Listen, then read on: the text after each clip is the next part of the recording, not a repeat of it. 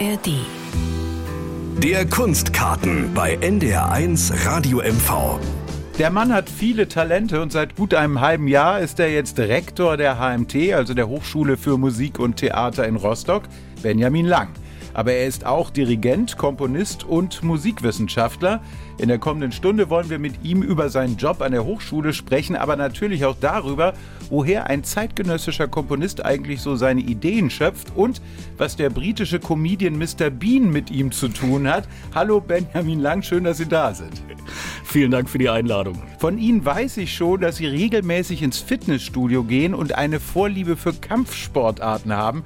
Kann man das als Hochschulrektor gebrauchen? das würde ich nicht unbedingt sagen. Aber ähm, vielleicht geht es beim Kampfsport eher um eine mentale Konditionierung. Ähm, einerseits ist ja spannend beim Kampfsport diese hohe Konzentration auf körperliche Abläufe, die man internalisieren muss, die man ständig wiederholen muss. Und diese Selbstbeschäftigung. Andererseits geht es um Fitness, es geht um Kondition. Und ähm, letztendlich dann, aber das ist für mich der kleinere Teil, um den Kontakt äh, zum Gegenüber um zu lernen, zu spüren, wie sich das Gegenüber bewegt, wie man äh, darauf reagieren kann. Also man könnte schon einiges sicherlich davon ableiten, äh, was, was den Geist prägt. Und man für den Job vielleicht doch gebrauchen kann. Gleich wollen wir Benjamin Lang noch besser kennenlernen und ziehen mal eine Zwischenbilanz seiner Arbeit an der Hochschule für Musik und Theater in Rostock. Mein Name ist Frank Bräuner. Schön, dass Sie dabei sind.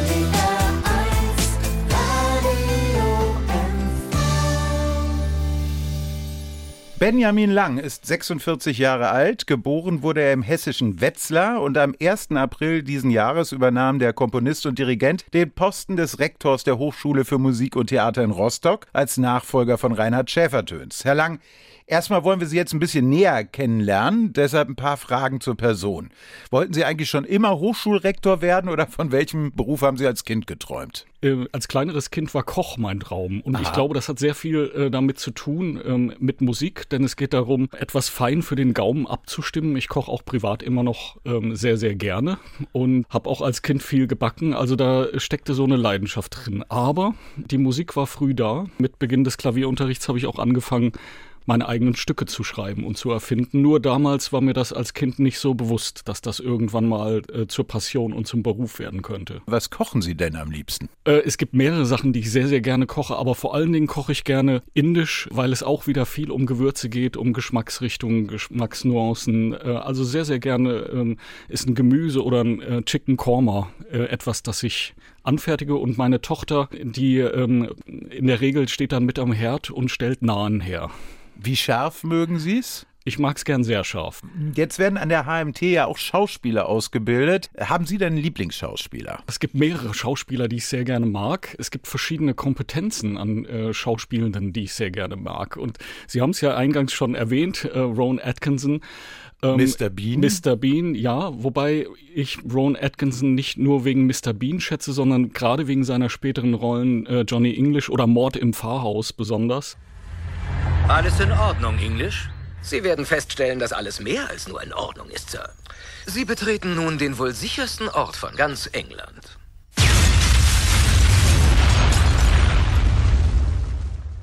Ich mag Schauspieler, wo sehr viel Mimikgestik im Gesicht geschrieben steht. Und äh, da ist für mich auch ein Highlight Fred Quinn, äh, der vielleicht nicht ganz so bekannt mehr ist. Aber nee, erklären Sie nochmal, wer es ist.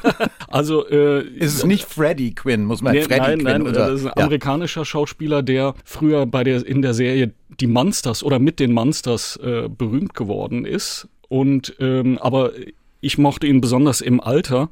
Er ist ja 1993 schon verstorben, zum Beispiel in dem Film My Cousin Winnie, wo er einen Richter spielt und die Kamera auch sehr häufig sehr groß das Gesicht zeigt und man jede einzelne emotionale Regung mit kleinen Gesichtsbewegungen wahrnehmen kann, äh, phänomenal. Aber glauben Sie, dass das für Ihre Schauspielstudentinnen und Studenten reicht? ist das anspruchsvoll genug? Nein, also eine Schauspielausbildung ist natürlich sehr, sehr äh, vielseitig. Und ähm, ich komme ja nicht aus dem Schauspiel und das wissen auch meine Schauspielkollegen, Kolleginnen. Ich bemühe mich aber darum zu verstehen, ähm, stets was in der Schauspielausbildung passiert. Sie haben ja eben schon gesagt, Sie haben schon als Kind komponiert. Wann wussten Sie denn, dass Sie Komponist werden wollen? Das ist in der Tat in den USA passiert. Ich habe äh, als Schüler die Chance bekommen, über das Parlamentarische Patenschaftsprogramm ein Jahr in die USA zu gehen. Und dort gab es ein völlig anderes Schulsystem und die Möglichkeit, in eigentlich allen Fächern äh, bei besonderen Fähigkeiten individuell gefördert zu werden. Also das ging äh, nicht nur in Musik, sondern auch in den anderen Künsten, äh, in den Naturwissenschaften und so weiter. Und ich hatte die Möglichkeit an der Schule einen individuellen Unterricht in Musik zu bekommen und dort habe ich das Komponieren was ich schon von klein an, wie gesagt, betrieben habe, ähm, ausgebaut und hatte einen ganz tollen Musiklehrer, der das gefördert hat. Da ist mir bewusst geworden, das will ich zum Beruf machen. Und was haben Sie als erstes komponiert? Können Sie sich da noch daran erinnern, also als Kind? Ja, das waren so ganz einfache kleine Klavierstücke. Und ich war als Kind ein großer Mozart-Fan und wollte dann bald auch mal eine Sinfonie schreiben und bin dann gleich am Bratschenschlüssel gescheitert. Und äh, wenn ich zurückblicke, hat natürlich auch das Komponieren viel mit diesem äh, Scheitern zu tun, dass man immer wieder stecken bleibt an Punkten, ähm, was ja auch ganz klar ist, äh, wenn man für verschiedene Instrumente schreibt, die man nicht spielt, dann ist das Scheitern immer am Anfang so vorprogrammiert, dass man wirklich lernen muss, sich sehr vertieft einzuarbeiten in viele Phänomene. Seit gut sieben Monaten leiten Sie jetzt die Hochschule für Musik und Theater in Rostock. Vorher haben Sie da ja auch schon als Professor für, toller Titel, Tonsatz und Musiktheorie gearbeitet. Was hat denn für Sie in diesen ersten Monaten besonders gut geklappt und wo denken Sie, oh, das habe ich mir leichter vorgestellt? Naja, leicht vorgestellt habe ich es mir so ohnehin nicht. Ich glaube, was, was gut klappt oder was am Anfang jetzt mein, äh, mein Wunsch war, möglichst vielseitig Kontakte ähm, in die Stadt, ähm, in die Politik, ins Land hinein zu knüpfen oder die Kontakte, die da sind, zu verstärken, zu intensivieren. Ich habe einen Wunsch, dass äh, unsere Hochschule noch stärker wahrgenommen wird und die Leistungsfähigkeit stärker wahrgenommen wird. Und ähm, ich glaube, dass wir auf einem guten Weg sind, an vielen Punkten anzuknüpfen und vieles in Bewegung zu bringen. Schon seit 1947 gab es ja in Rostock eine Hochschule für Musik, Tanz und Theater, die HMT in ihrer heutigen Form wurde 1994 gegründet. Untergebracht ist sie im ehemaligen Katharinenkloster in der östlichen Altstadt. 550 Studentinnen und Studenten aus mehr als 40 Ländern.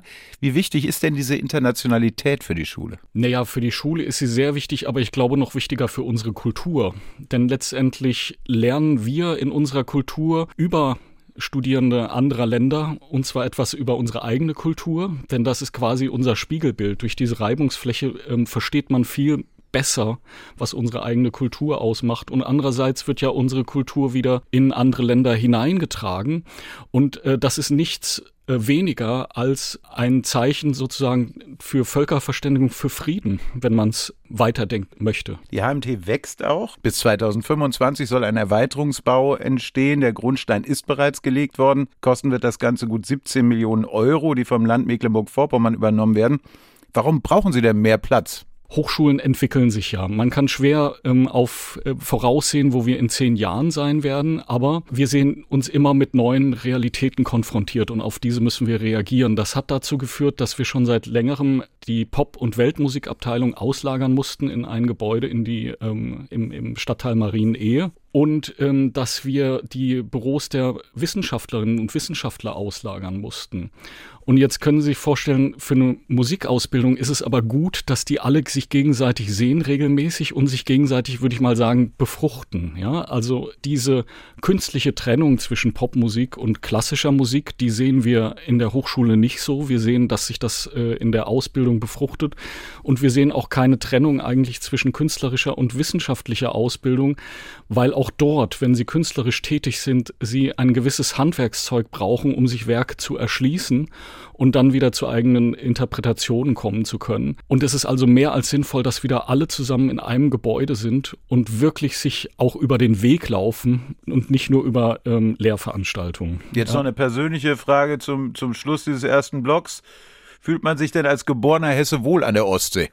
Ja, absolut. Ich habe hier ja schon mal studiert von 1997 bis 2000 und war von 2006 bis 2008 als Lehrbeauftragter hier tätig. Und äh, wie Sie sehen, es hat mich schon zweimal hergezogen. Und äh, als ich dann hier berufen wurde, hat sogar meine Familie gesagt, oh, uns gefällt's dort auch, ähm, so dass wir hier alle hergezogen sind. Ich finde, dass Rostock, dass die Ostsee, dass wir hier eine hohe Lebensqualität genießen können mit der Natur. Wir haben aber auch eine schöne Stadt. Ähm, wir haben ein tolles Volkstheater. Wir haben ein tolles Konservatorium Museum, Karl-Orff Musikschule Rostock hat doch wirklich viel zu bieten. Ja, und Sie haben eine hohe Affinität zum Norden, aber dazu sprechen wir später noch weiter mit Benjamin Lang. Und dann wollen wir auch wissen, ob so ein Komponist und Musiktheoretiker eigentlich auch ganz schnöde Popmusik hört. Hier im Kunstgarten auf NR1 Radio MV.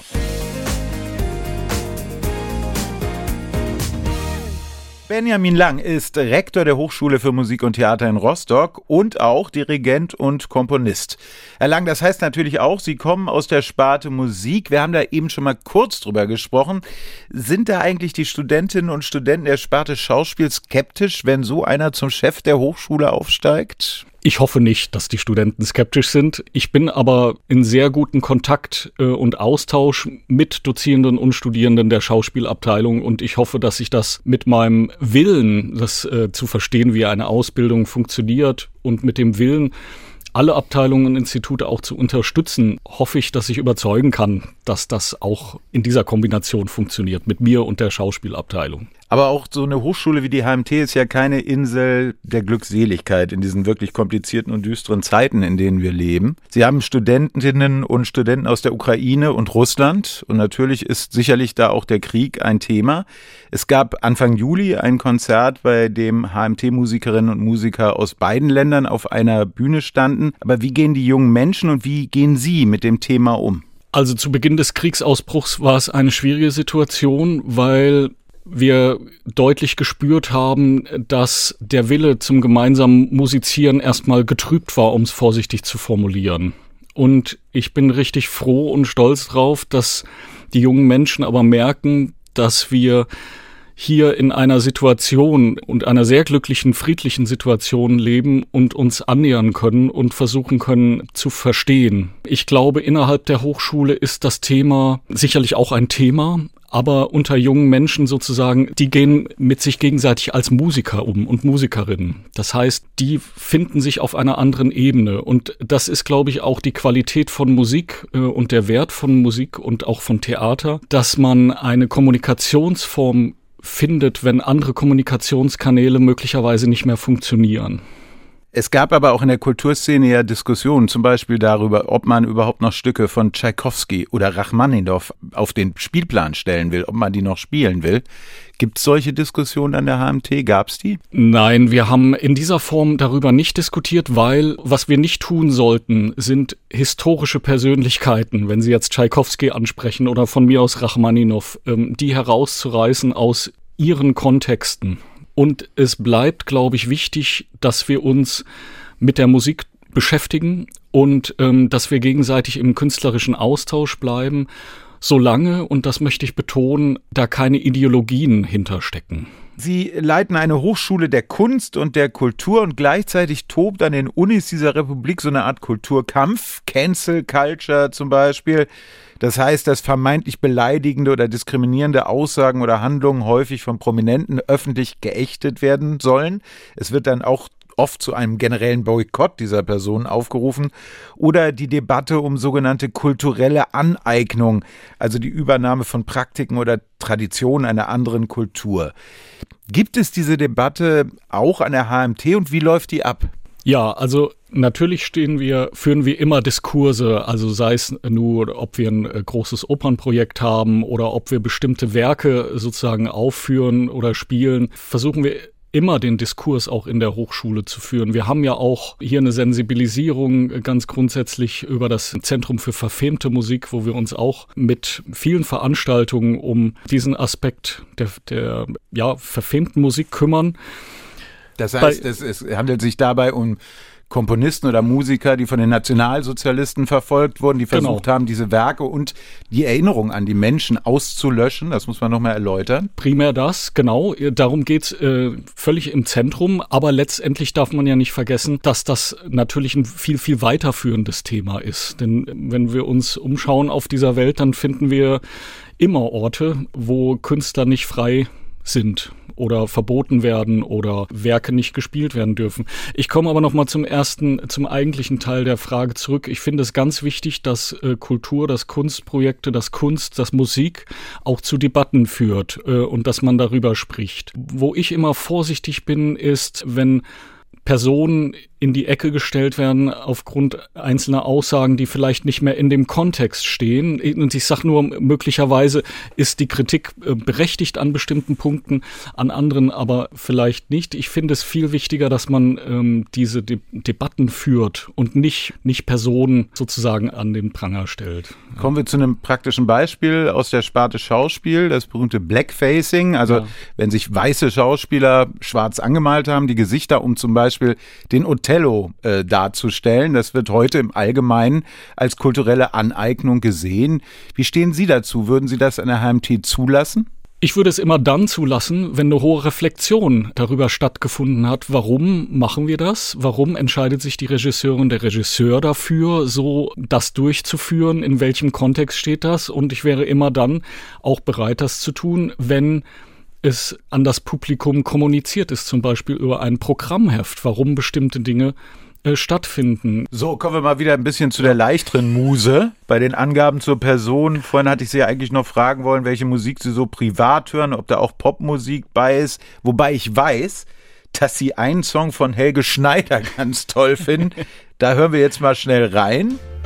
Ich spiele mit mir selber Schach und gewinne immer.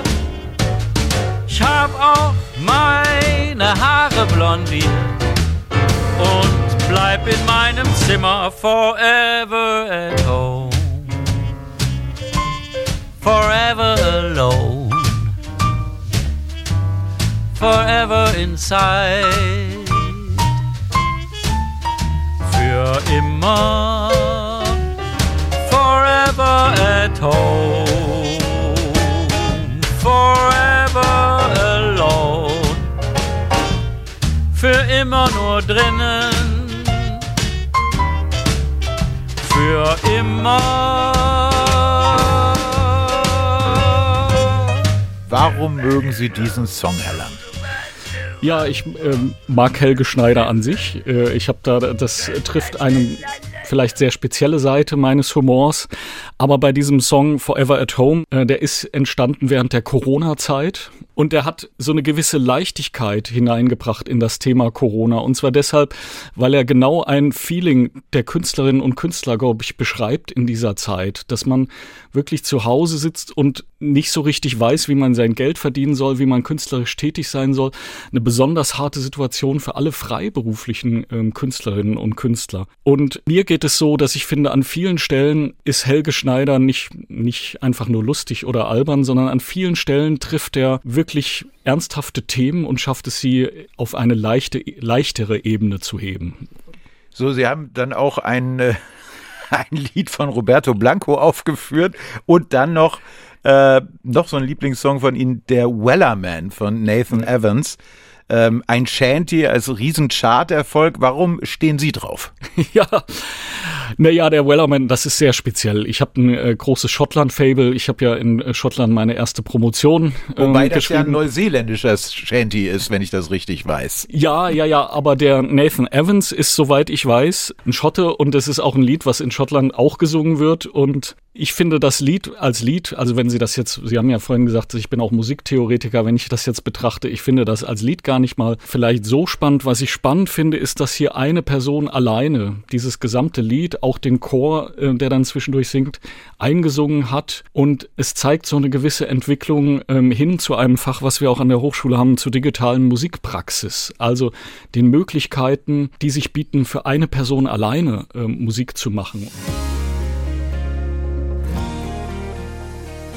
Ja, es heißt ja immer, dass der Täter an den Ort des Verbrechens zurückkehrt. Das trifft jetzt eben irgendwie auch auf Benjamin Lang zu, denn der heutige Rektor der Hochschule für Musik und Theater in Rostock hat auch in der Hansestadt studiert, haben wir schon gehört.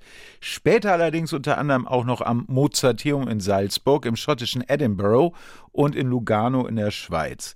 Herr Lang, wir haben schon gehört, dass Sie schon als Kind begonnen haben zu komponieren.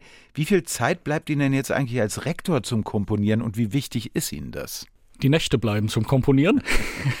und es ist mir sehr wichtig. Also dieser eine Baustein, also das Komponieren als künstlerische Tätigkeit, äh, das möchte ich mir bewahren und muss ich mir auch bewahren, weil ich das sozusagen brauche, denn meine Tätigkeit als Rektor beruht eigentlich darauf, dass ich versuche, ein Stück die künstlerische Ausbildung natürlich zu gestalten und hoffentlich zu verbessern, die Bedingungen zu verbessern, äh, quasi vom, von meiner Position aus.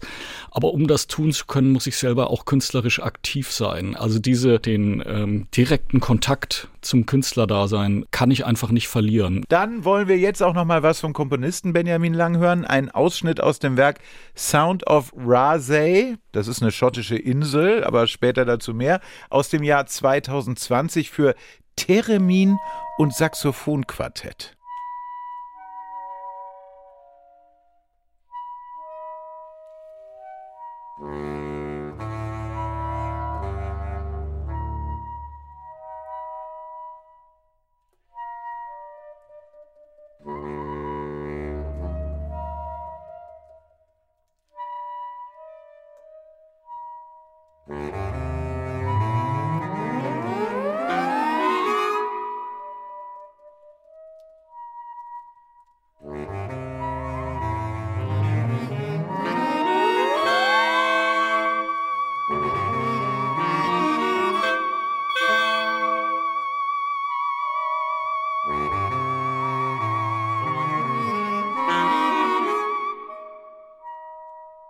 So, das hört sich ja schon mal ein bisschen strange an. Theremin, das ist, glaube ich, dieses elektronische Gerät, das auch beim, äh, bei der Titelmelodie von Star Trek, der alten Folge mit Kirk und so zum Einsatz kam.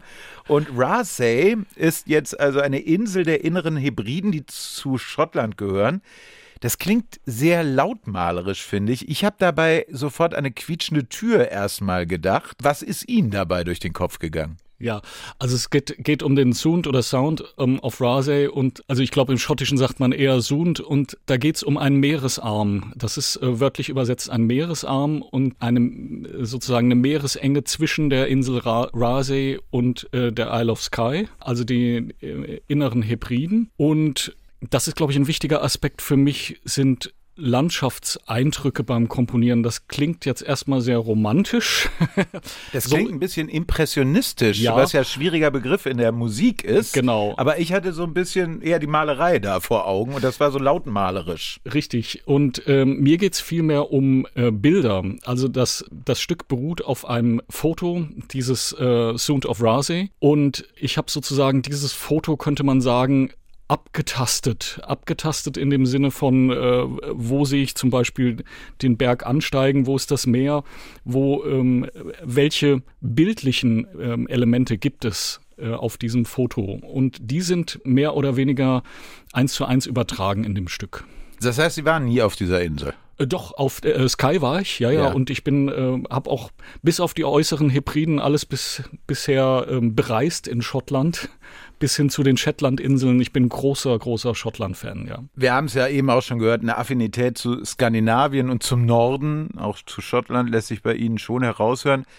Ein Stück haben sie einem Fluss auf Island gewidmet, dessen Namen ich mich gar nicht aus, äh, traue jetzt auszusprechen. Ulfusa oder so ähnlich. Ja. Und ihr Lieblingskomponist ist der Finne Jean Sibelius, der von 1865 bis 1957 gelebt hat. Und seine Werke sind so am Übergang von Spätromantik zur Moderne anzusiedeln.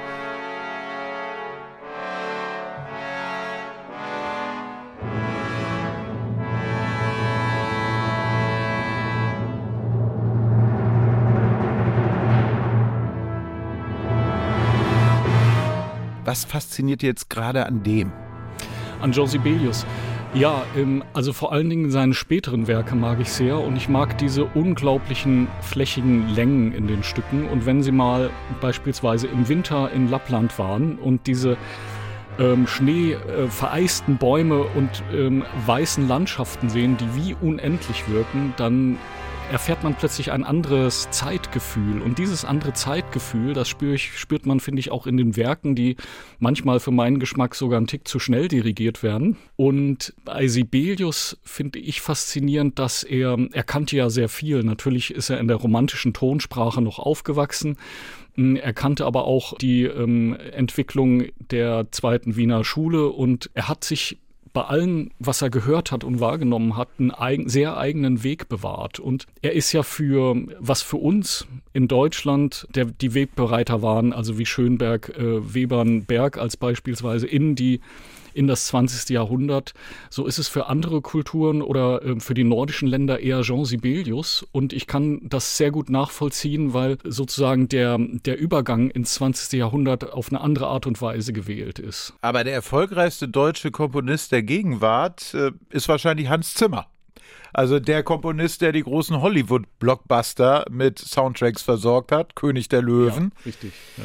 Ist das, das ist jetzt natürlich eine ganz andere Musik als Ihre. Aber äh, sehen Sie das dann als Kitsch oder ist das schon große Kunst? Oh, nein, als Kitsch, das kann man nicht sagen. Ich glaube, man darf nicht verwechseln funktionale Musik mit äh, absoluter Konzertmusik. Und äh, Hans Zimmer, äh, der wirklich ein sehr erfolgreicher und, und äh, auch bewundernswerter Komponist ist, ist aber ein Komponist, der primär eben für den Film arbeitet. Das heißt, es geht wirklich um die, die funktionale, um die dienende Musik hierbei. Und das soll nicht aufwertend oder abwertend klingen, weil wir wissen, wie großartig Filmmusik sein kann. Aber es geht eben um die Wirkung in erster Linie, um die Wirkung auf den Zuhörer im Film in Kombination mit dem Bild. Obwohl man ja auch schon zum Beispiel bei Komponisten auch wie Mahler oder Vaughan Williams das Gefühl ja. hatte, die, die nehmen zumindest diese Filmmusik weg, auch in ihren Konzertstücken, oder? Ja, absolut, absolut.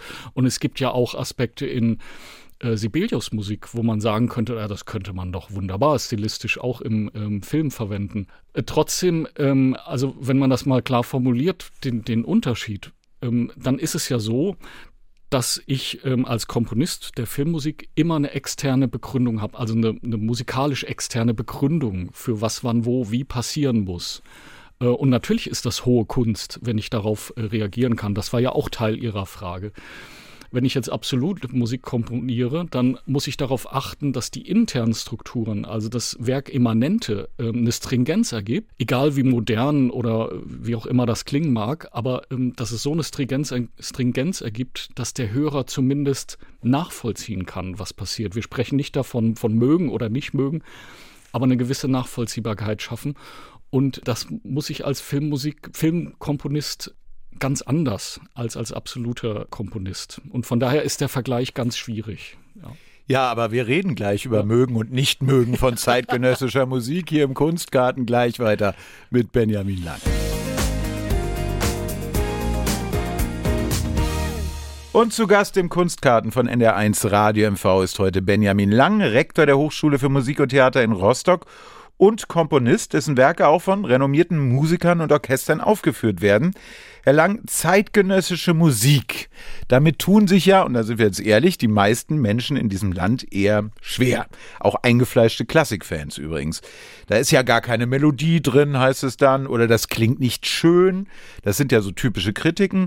Warum gibt's heute kaum mehr gefällige Kompositionen? Ich glaube, es geht Künstlerinnen und Künstlern darum, Erfahrungen zu schaffen. Und zwar neue Erfahrungen. Und neue Erfahrungen sind immer erstmal unbequem. Und zwar auch für die Künstlerinnen und Künstler durchaus. Sprich, also im Sinne von anstrengend. Wenn ich mich auf Neuland begebe, und das versuche ich in jedem Stück, und das meine ich jetzt gar nicht mal unbedingt Neuland im Sinne von, da entsteht was, was noch nie gegeben hat, sondern da entsteht etwas, das für mich, oder ich tue etwas, das für mich erstmal Neuland ist, und ich auch vorher noch nicht weiß, ob ich es am Schluss richtig gut finde oder nur gut oder naja, so beim nächsten Stück mache ich es doch besser. Ich glaube, immer wenn man sich auf dem Weg der Kunst begibt, ist man ein Suchender. Und als Suchender versucht man, neue Wege für sich zu beschreiten. Und wenn man neue Wege beschreitet, kann man sich nicht immer sicher sein, dass diese Wege auch gut gelingen. Und das war ja auch zu jeder Zeit so, dass ein Großteil der Werke wieder aus dem Repertoire rausfällt. Das darf man nicht vergessen. Also was wir heute im Repertoire spielen, äh, aus anderen Epochen, ist ein ganz kleiner Prozentsatz. So, und das wird natürlich bei der heutigen Musik auch so sein. Trotzdem muss erstmal alles gespielt werden, damit man überhaupt einen Eindruck gewinnen kann äh, von den verschiedenen Kompositionen. Das andere ist, wieso fällt es uns so schwer? Es ist schon so, wenn wir Musik hören, ähm, ich nenne das jetzt mal als Hobby und zum Ausgleich, dass wir uns was suchen, was uns erstmal nicht fordert, sondern entspannt. Und das kann ich auch total nachvollziehen.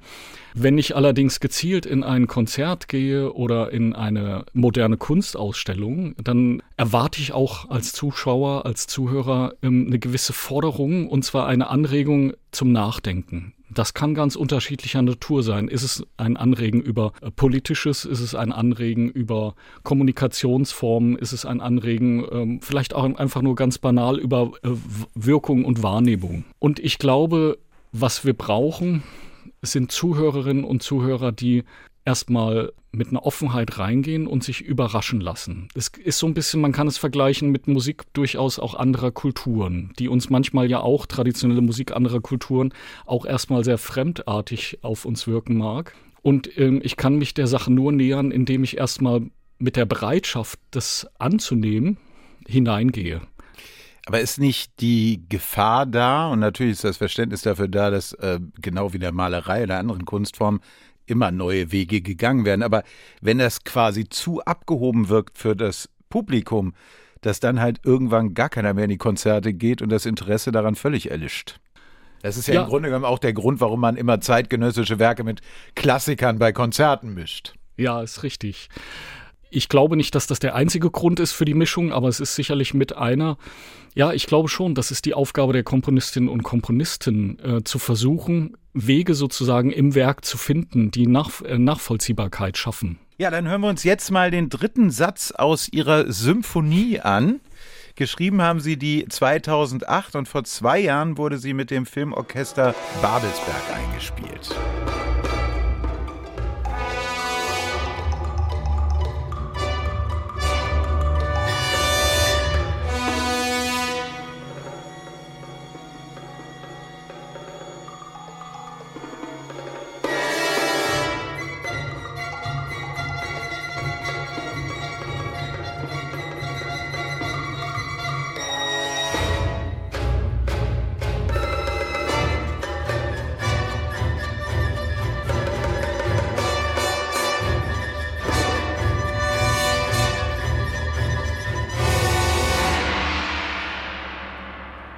Herr Lang, wie setzt man sich jetzt an so eine Symphonie ran?